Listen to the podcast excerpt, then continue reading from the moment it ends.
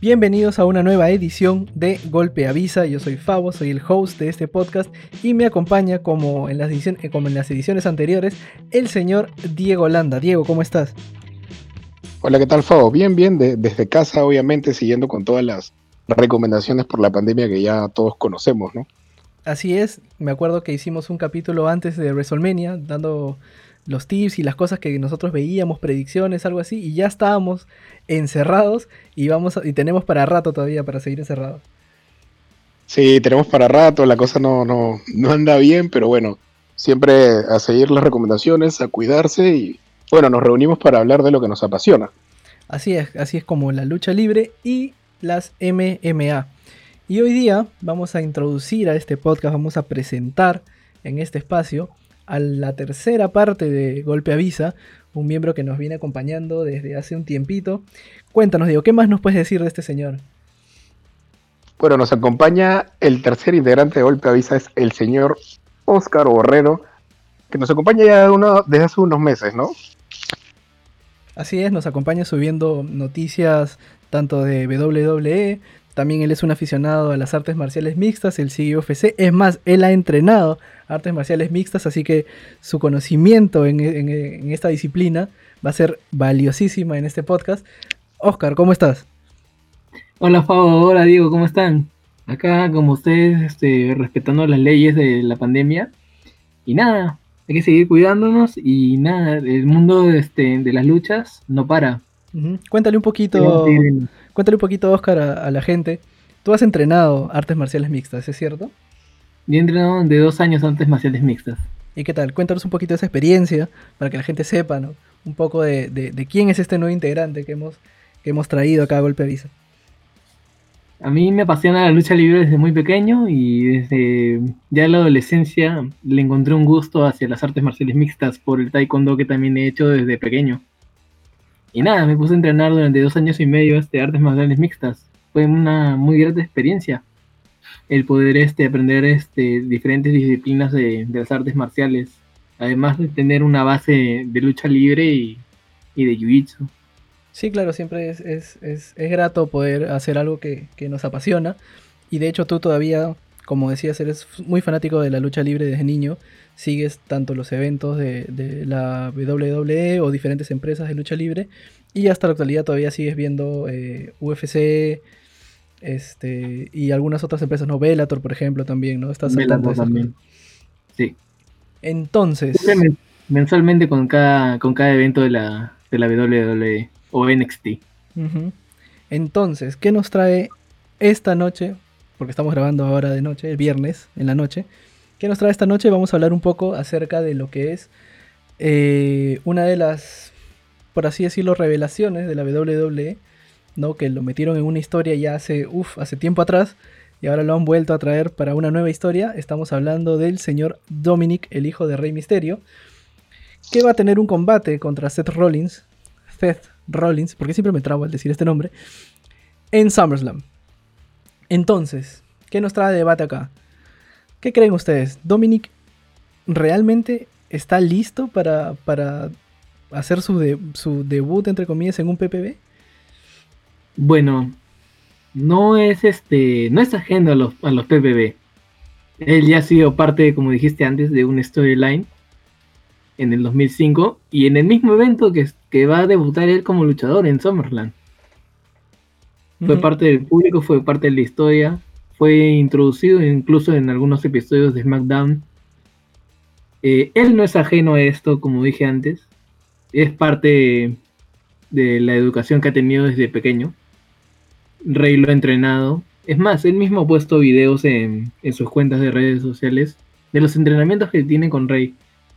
A mí me parece difícil encontrar que está muy fuera de la preparación que ha tenido me parece muy difícil que él tenga ya un enfrentamiento de golpe contra alguien ya este rankeado, alguien ya con un con un nombre ya hecho como el de Seth Rollins. Me parece difícil este que puedan congeniar, pero me gustaría ver qué qué puede llevar esta pelea y cómo es que, Dominic va a llevar este el legado de su padre. Si va a salir con máscara, si no va a salir con máscara. La canción es igualita es más o menos igual, la, sigue haciendo POD, pero me gustaría ver este si Dominic encuentra un lado alejado al, a lo que es el legado de la máscara de su padre. Claro, hemos visto un poco de, de- los movimientos que puede hacer Dominic, es, que es bastante ágil.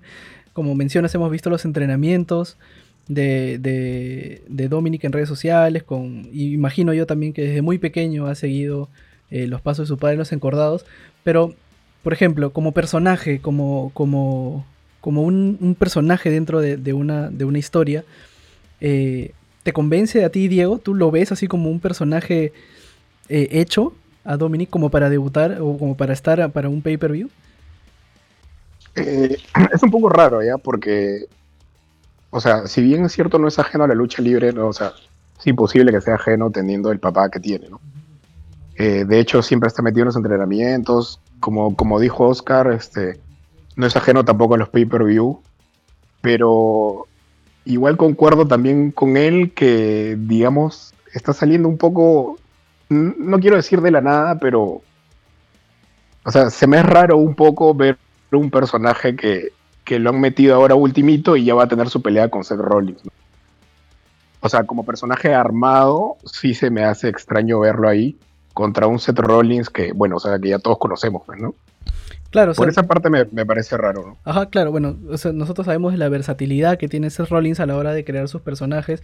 Él, él está muy cómodo eh, siendo un babyface, siendo la cara, siendo ¿no? el favorito de la gente, pero también está súper cómodo siendo el villano, el malo, el odiado. En, en ambos aspectos él, él se, se maneja súper bien y, y yo creo que tenemos a este, a este Dominic que ha entrado como una cara buena, pero no termina de explotar en sí esto, ¿no? O sea, yo lo veo a Dominic y, por más que yo quiera verle la cara buena, su, su rostro, su personaje, su forma de ser, a mí, a mí no, no me dice nada, no, no me vende, no, no, no, no siento que, que, me, que me transmita algo, ¿no? O sea, no me transmite ni, ni, ni ganas de, de odiarlo, ni ganas de vitorearlo, de amarlo, de decir, uy, este brother, no, o sea, no, no me vende.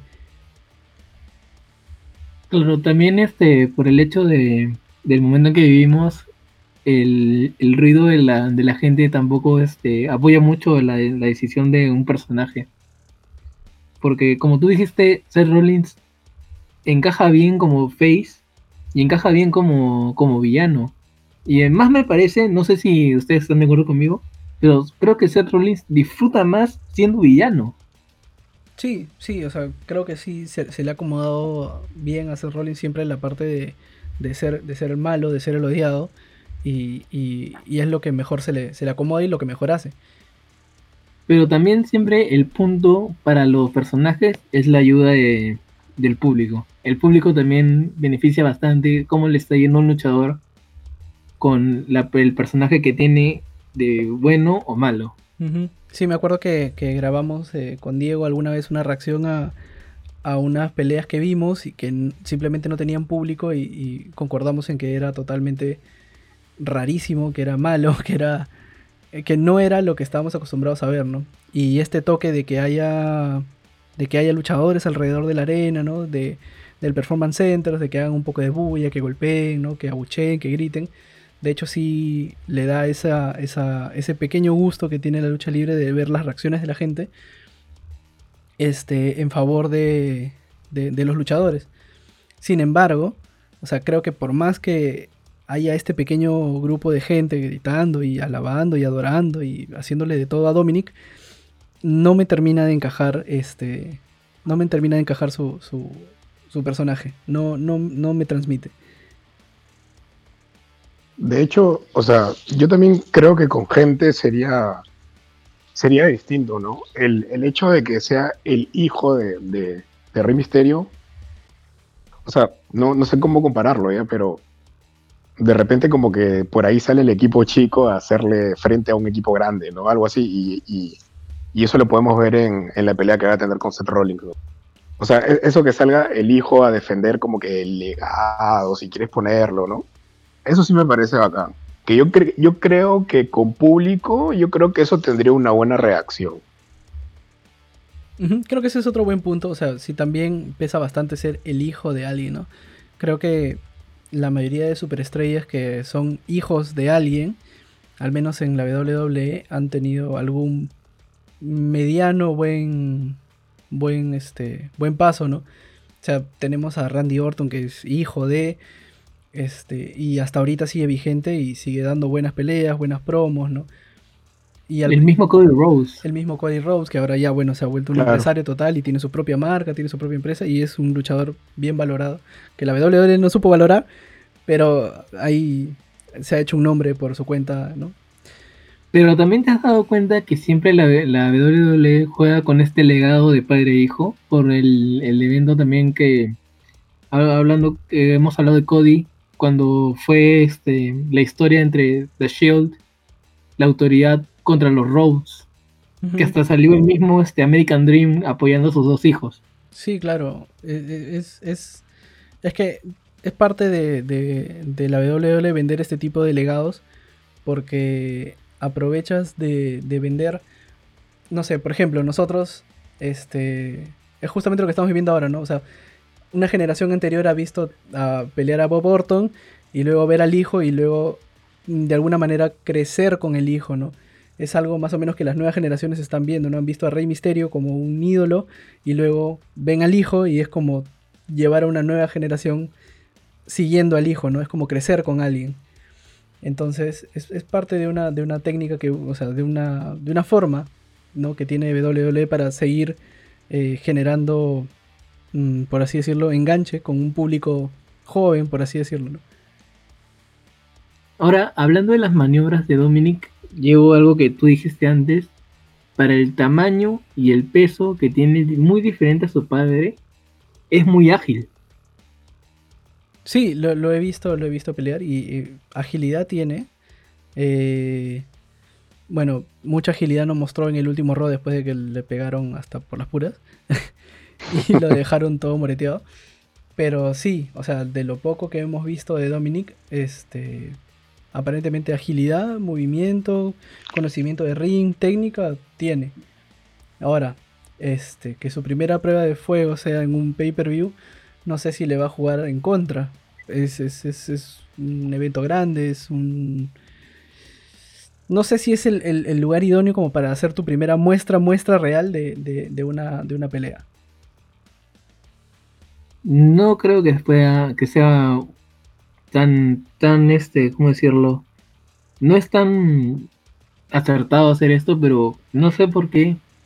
Siento que esperar hasta el rock previo a Summerland, que él nos pueda demostrar algo de lo que pueda pasar el, domingo. Sí, yo, creo que uno esperaría que después de lo que ha pasado el lunes, él, cobre venganza de todas maneras. Eh, no, de todas maneras tiene que cobrar venganza y de todas maneras tiene que dar ahí por ahí un, un, toque, ¿no? ¿Tú qué, ¿Tú qué piensas, Diego? Eh, sí, bueno, retrocediendo un poco en el tema sobre la agilidad, eso sí es algo que, yo lo valoro bastante, ¿no? Porque siempre se, conoce al, por ejemplo, no sé, Rey Misterio, que es un luchador, no sé, menos de aire, eh, es un cuerpo totalmente diferente al del hijo, en verdad. Entonces siempre como que de un luchador más pesado se espera un poco más de lentitud, un poco...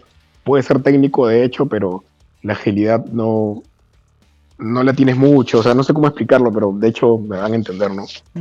sí, bueno, últimamente ha habido varios luchadores que rompen con este con este estereotipo también de, luchadores pesados y que, y que tengan agilidad, ¿no? Por ejemplo, tenemos en, en NXT, tenemos a Case Lee, por ejemplo, que lo ves y es un peso pesado completamente y, igual el hombre es bien ágil, el hombre se mueve en el ring, sube a cuerdas. Los mismos Viking, los mismos Viking Riders. Los mismos Viking Riders también son bien ágiles. Sí, también. Entonces, estamos, estamos viendo también una nueva generación de luchadores que son súper pesados, pero que también son bien ágiles, ¿no? Que dejan atrás un poco al, al, tema tipo, no sé, digamos Rikishi, que era un poco si bien era pesado y se movía y tenía agilidad, no podía hacer tantos movimientos como hemos visto que hacen estos luchadores. Claro, y de hecho eso, es un, valor agregado definitivamente. O sea, la gente, o sea, cuando tú ves hacer un, movimiento, digamos, muy ágil, lo que se necesita una agilidad bastante avanzada, en un luchador pesado es como que, o sea, a mí por lo menos me parece más bacán, ¿no? Claro. Sí, no, sí, te genera un, una sorpresa, ¿no? Algo que no esperabas. Claro, claro.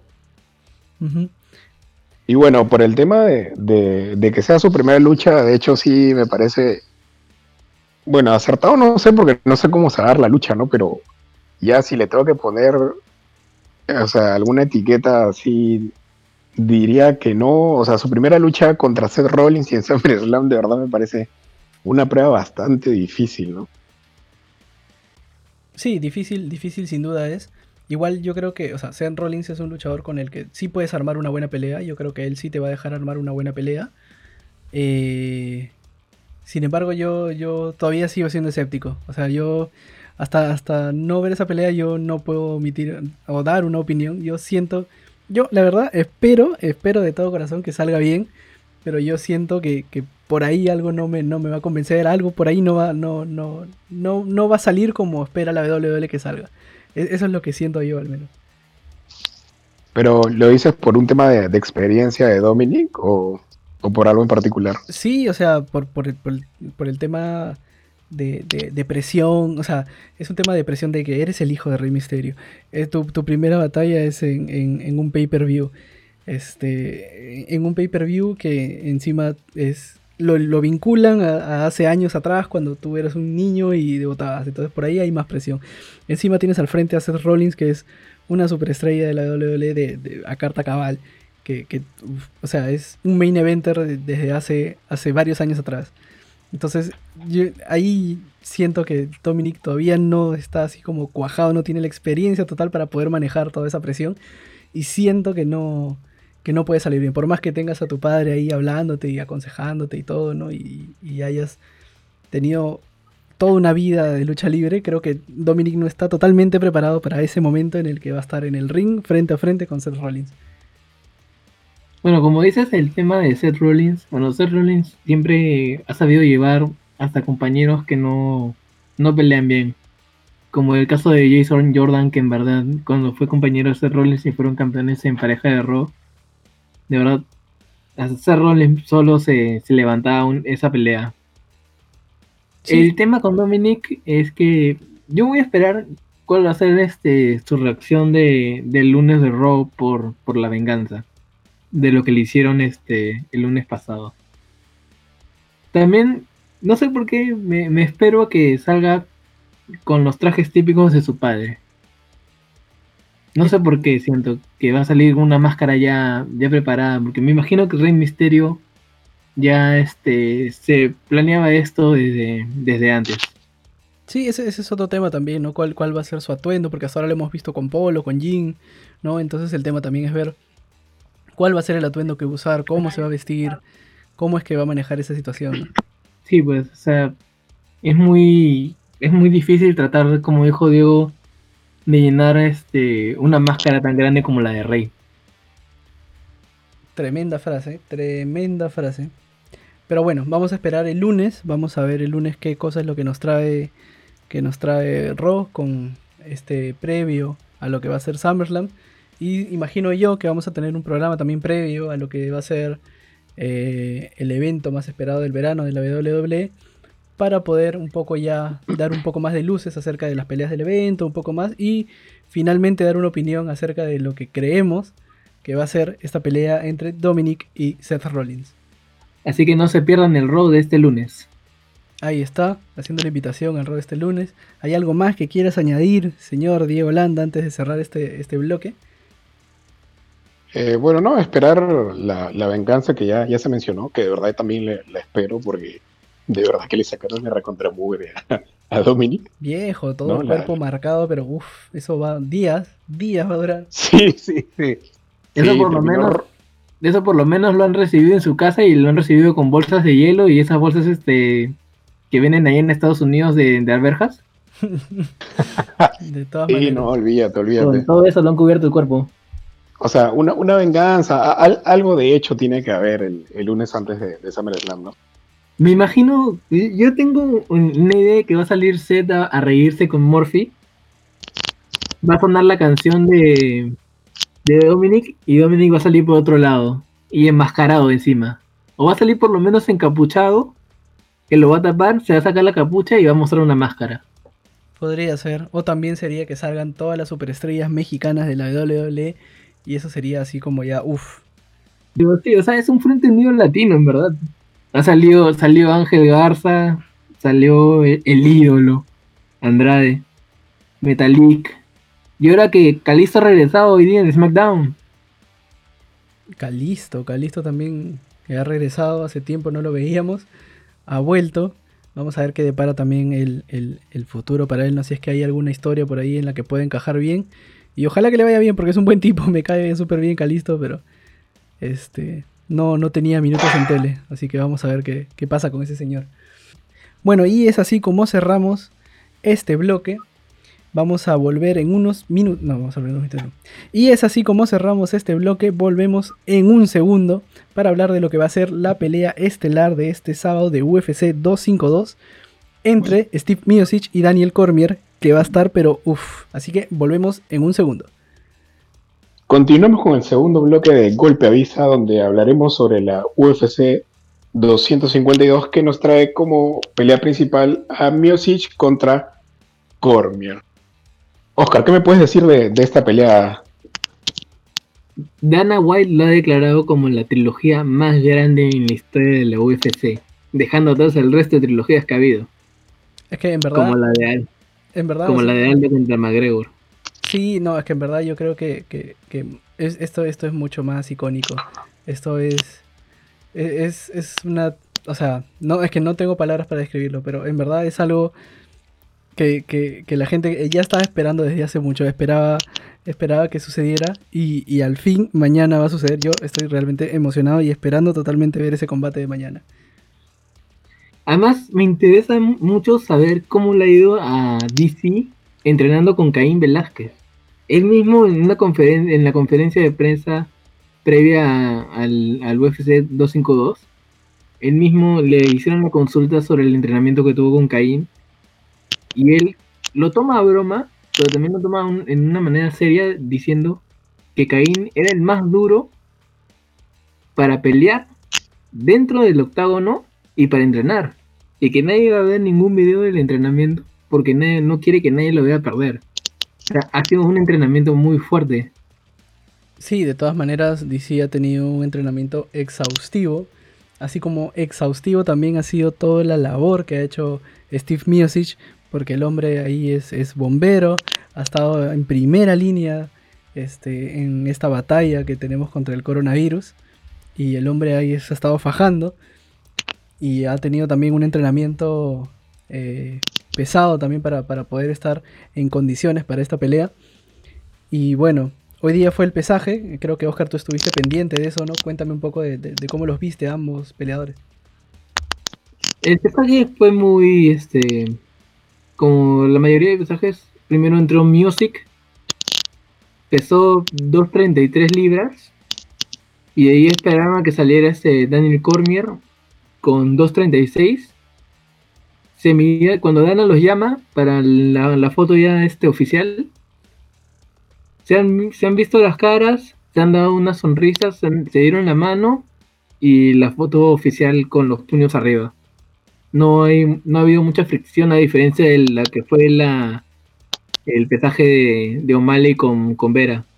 Que esa es otra pelea de la que vamos a hablar en unos momentos. Pero este, sí, como tú dices, este, Music también ha estado en- entrenando. Hasta él mismo dice que las peleas contra Cormier son las únicas que donde no, no dicen que él, que él apesta peleando. Y hablando de, de la trilogía de, de Miocic con Cormier, ¿qué me pueden contar de, de la primera pelea? Yo no sé si, si, si, si te acuerdas, este, Oscar, de la, de la primera pelea. eh, fue, fue totalmente dominado por Cormier. O sea, Cormier llevó a su juego a Miocic y, y- lo tuvo. Lo tuvo. Lo tuvo mal a Miocic. O sea, Miocic se vio totalmente inutilizado por, por estos. eh, estos hooks, estos agarres que le hacía Mi- este, Cormier. Y, y simplemente lo tenía ahí, golpe, golpe, gancho, gancho, gancho hasta que, hasta que lo, lo, lo- lo llegó a conectar de una buena manera. Sí, fue una pelea muy rápida, en verdad. Terminó antes del primer round, faltando 30 segundos para terminar el primer round. Y ambos empezaron a su distancia conectando uno que otro golpe, pero más que todo este, el que conectaba aún más era Cormier. Lo llevaba, lo llevaba hacia, hacia su juego que es más el, rango corto porque Cormier es, a diferencia de Music, es, es más pequeño y sus brazos también no son tan, tan largos para, para hacer una batalla distanciada. A diferencia de Music. Claro, el alcance que tiene, que tiene Cormier es, mucho más corto, a diferencia de, de Miosic. Y Miosic eh, simplemente se vio sorprendido por, por la estrategia que tenía Cormier, no, no supo cómo, cómo salirse de esos ganchos. Y, finalmente terminó, terminó pagando cara a su derrota, ¿no? O sea, mejor sí, entra, entra en el juego del acercamiento y también el, un factor clave es el hecho de que uno de los golpes de Cormier van con la palma, con la palma abierta, hacia, directo hacia la cara. Eso lo, desconcentra un poco, más que se corta la pelea, porque el, el referee lo ve y le dice Cormier, este, advertencia, acuérdate, los golpes, palma cerrada, siempre palma cerrada no se, no se aceptan este palma abierta. Sí, y, eso, que, y eso que el árbitro en, algunos momentos de la pelea ya le había, ya había advertido eso, o sea, ya había estado diciendo mano cerrada, mano cerrada, y ya esa fue la tercera vez que ya le dijo, ya te he dicho que, tiene que ser mano cerrada. Y le, llama la atención, y sí, posiblemente eso también influye ¿no? en, cortar el momentum que llevaban ambos. Y ahí es donde viene el, el último acercamiento, donde él donde Music ya de manera ya, no sé si decirlo, medio distraído, se le acerca a, Cormier, Cormier lo sujeta del cuello y al momento de, tratar de, de esa llave del cuello, es donde baja la guardia del, brazo izquierdo y es donde engancha el, primer este, golpe a la quijada que lo deja ya este, para caerse. Y a Cormier se fue con todo y le gana. Sí, pues, esa es una, es una muy buena victoria que consigue Cormier en esa, en esa primera pelea de esta trilogía. Entonces, la primera pelea de esta trilogía se la llevó Cormier eh, con un knockout técnico. ¿Y cómo le fue en la segunda pelea? ¿También duró poco? ¿Cómo, cómo se desarrolló esta, esta pelea? No, la segunda pelea fue ya más, más larga. Este, Music aprendió de, su, de sus errores de la primera pelea y le hizo una batalla más distanciada a Cormier. Llegó hasta el round 4. Igual también faltando 30 segundos. Ahí le termina Music. Sí, yo creo que, el, plan que, tuvo Music para, para, esta segunda pelea anuló totalmente lo que, lo que quería hacer Cormier, ¿no? O sea, le empezó a pegar a distancia, empezó a pegarle bastante al cuerpo, este, a causar ese daño hepático como para dejarlo sin aire y empezó ahí a atacar cuerpo, cuerpo, cuerpo, cara, cuerpo, cara, cara, cuerpo y eso terminó este, pasándole factura al final a Cormier, ¿no? que en el cuarto asalto ya estaba totalmente desgastado. O sea, Cormier en ese cuarto asalto salió, pero ya, ya, ya muerto, ya no, no, no, le faltaba cardio, o sea, totalmente deslucido a lo que hemos visto de Cormier normalmente. Los dos primeros rounds fueron de Cormier, totalmente. Empezando la pelea, igual mío, mío sí que esté distanciado, pero igual Cormier daba, daba, daba. Y en un momento lo llega a cargar y lo llega a tumbar al suelo. Que es donde este, se comenta que, que hay que siempre tener una buena, una buena base de, lucha libre, que es como la que tiene este mío, este Cormier. Cormier tiene una muy buena base de lucha libre. Y eso ayuda bastante siempre en una pelea. Sí, claro. Los, dos primeros rounds, igual Cormier este, conectando, Music respondiendo poco, pero no llega a ser tan contundente como los golpes que, llega a dar este Cormier. el tercer round ya lo agarra a, a, media, a media máquina. Ya el, contacto llega a ser este 1-1-1-1. Ya es más o menos este. Se, como, lo considero como un empate el tercer round. Porque igual se, se llegan, se siguen dando buenos, este, buenos derechazos en la cara. Sin embargo, sin embargo, en ese tercer round ya ves un poco que Cormier está empezando a ir ya en curva hacia abajo. O sea, había mantenido un buen nivel en los dos primeros asaltos, en el tercer asalto ya empieza a ir hacia abajo y en el cuarto asalto es que ya empieza su curva descendente, por así decirlo. en el cuarto salto ya lo agarra este totalmente agotado. Y el factor más clave fue ese puñetazo, de, ese, ese uppercut directo al, estómago.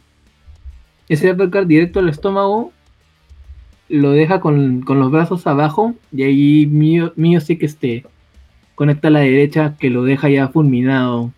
Lo deja este, apoyado hacia la reja y ahí ya le entra de, volada a los cuatro hasta que el, el referee le, le, extiende el brazo y le dice ya, acabó, final. Sí, sí, eh, eh, eso, eso, ese, ese, ese, ese derechazo fue el que, el que ocasiona que por ahí, como escuchaba en una transmisión de hace tiempo, ¿no? Ese es el que causa daño, ese es el que realmente causa el daño, lo deja sin, sin, sin defensa y, y Miosic aprovecha el momento y, lo, pone a su merced. Y, pues, simplemente Cormier ya no, ya no pudo reaccionar. Porque el derechazo que lo deja sentado a Cormier al costado de la reja, cuando se, se este, poncha la cara de Cormier cuando lo están viendo, ya con la pelea ya finalizada, el yo llegaría a ser el pómulo, ya lo tiene hinchado del, golpe nomás, de ese primer golpe. Entonces la pelea de fondo que tenemos en UFC 252 es un desempate, ¿no? Puede haber revancha de, cualquiera de los dos. No sé si se animan a, dar un ganador. Eh, está, está, difícil, o sea, es, la, revancha que sí está, la gente quería que tuviera Cormier, ¿no? después de, perder ante, ante Miosic. Es, es el cierre perfecto de esta trilogía. Además, eh, se ha dicho bastante, pues, ¿no? Que si, o bueno, lo ha dicho el mismo Cormier también, ¿no? Que si él gana, eh, bueno, no sé si lo ha dicho exactamente, pero se dice bastante que si Cormier gana, se estaría retirando y se estaría retirando como campeón de los pesos pesados de la UFC, que sería como que ya el máximo cierre que podría tener esta, esta trilogía. Yo, estamos hablando de cosas serias. Sí, o sea, es, como, es, ya sería el cierre así ya redondo, ¿no? Yo eh, no, sé si me la jugaré. Yo me la, juego y yo diría que Miosic eh, podría retener. Yo creo que ya eh, ha medido más o menos cómo va el tema Cormier. Creo que ya está bastante experimentado en, esto de defender su título, en esto de, de, leer bien al rival. Y a pesar de que este, Cormier ha tenido, Cormier, perdón, Miosic ha tenido un un tema serio con todo esto de la pandemia, ¿no? Por su trabajo y todo.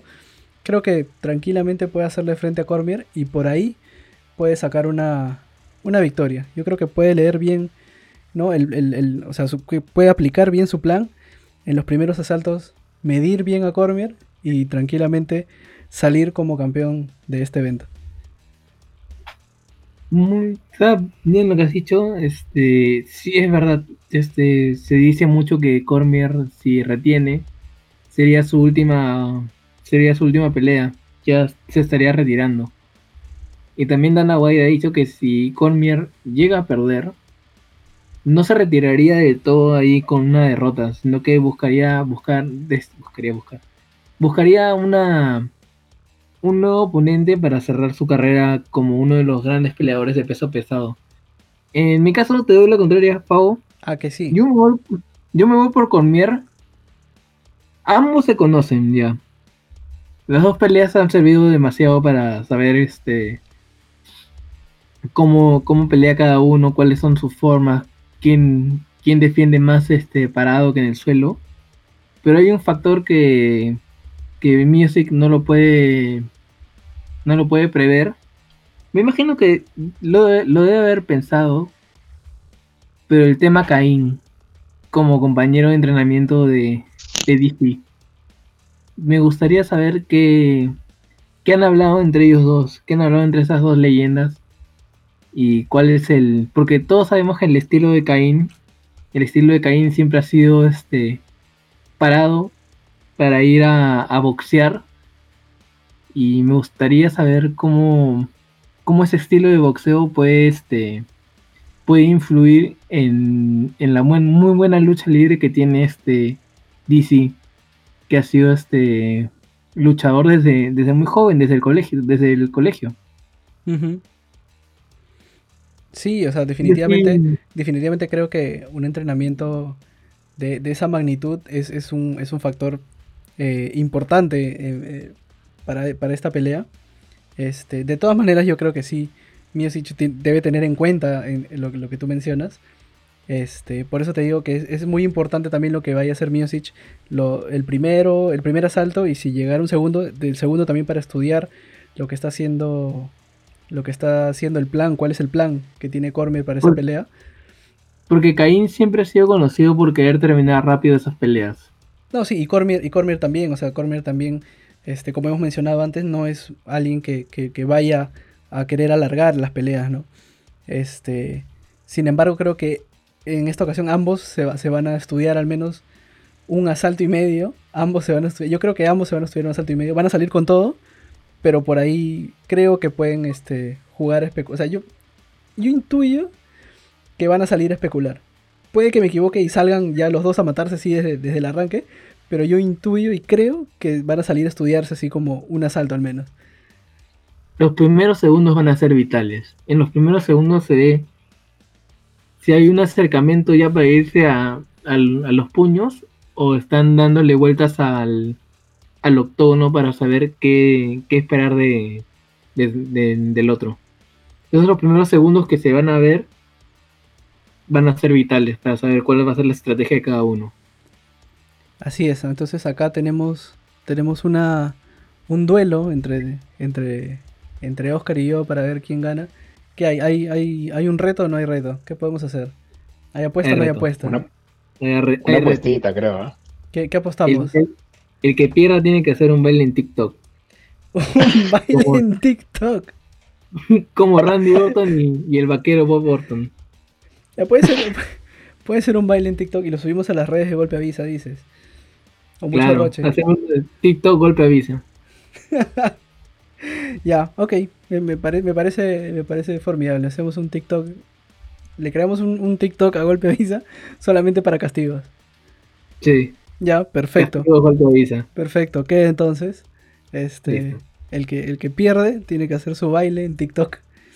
Ahí, ahí sigan nomás en TikTok, golpe avisa, golpe guion bajo avisa y va a estar creado. Cuando escuchen esto, ahí si quieren ver cómo quedó esto, ahí entren al TikTok de golpe avisa. También entren para las historias para que ustedes pongan sus predicciones. Ahí está, ahí está haciendo el cherry. ¿Verdad? No hemos hecho el cherry, el cherry al inicio cherry. del programa. Lo vamos a hacer al final del programa, el cherry. Bueno, si alguno de ustedes que está oyendo este podcast ha llegado al final del programa, no se olviden que nos pueden encontrar en Instagram como golpe, guion bajo, avisa, guion bajo. Nos encuentran en Twitter como avisa, guion bajo, golpe. Y nos encuentran en Facebook como golpe, avisa, guion abajo, WWE Perú. Algún día vamos a cambiar ese nombre, algún día Facebook nos dejará quitar el WWE Perú. No lo sabemos, algún día pasará. Zuckerberg.